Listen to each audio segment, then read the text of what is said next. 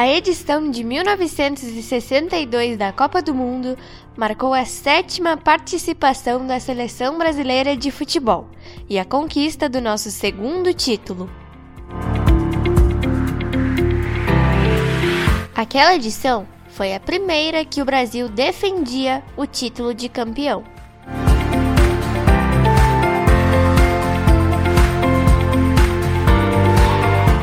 Campanha brasileira ficou marcada principalmente pelo destaque de Garrincha na fase final e a lesão de Pelé na segunda partida contra a Tchecoslováquia.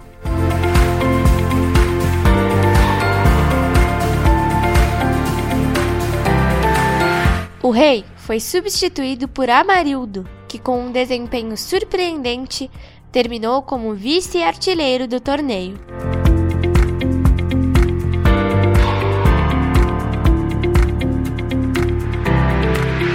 Como tínhamos conquistado a Copa anterior, não disputamos as eliminatórias, pois o campeão já tinha a vaga assegurada junto com o anfitrião, que naquele ano foi o Chile.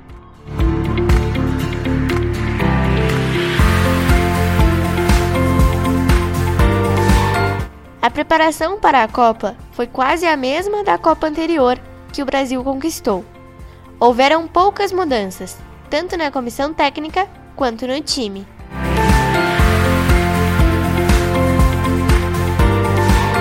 Na primeira convocação, foram chamados 23 jogadores paulistas, 23 cariocas e dois gaúchos.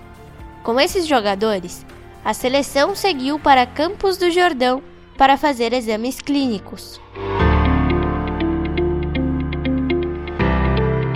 Feitos esses testes, a delegação seguiu por duas cidades, no Rio de Janeiro e em São Paulo, para treinar.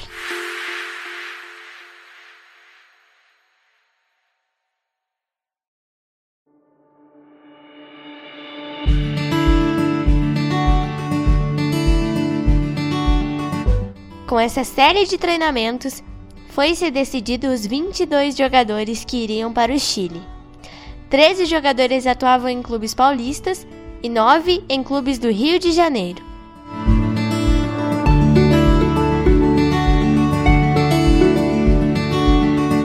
O Brasil estreou no dia 30 de maio, contra o México, e estreamos com vitória de 2 a 0, com gols de Pelé e Zagallo.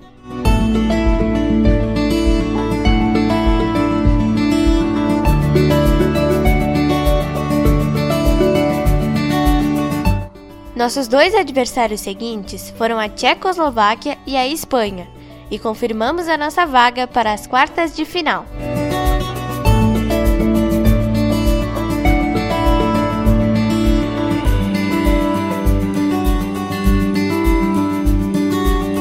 Nas quartas de final, vencemos a Inglaterra por 3 a 1 e na semifinal, construímos uma goleada de 4 a 2 contra o Chile.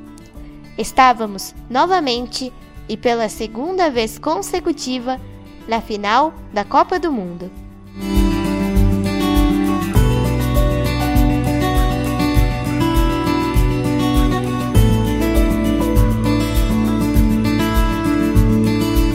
Na grande decisão, enfrentamos a Tchecoslováquia no Estádio Nacional de Chile, na capital Santiago. O jogo aconteceu em 17 de junho de 1962. Vencemos a Tchecoslováquia por 3 a 1 e conquistamos o bicampeonato.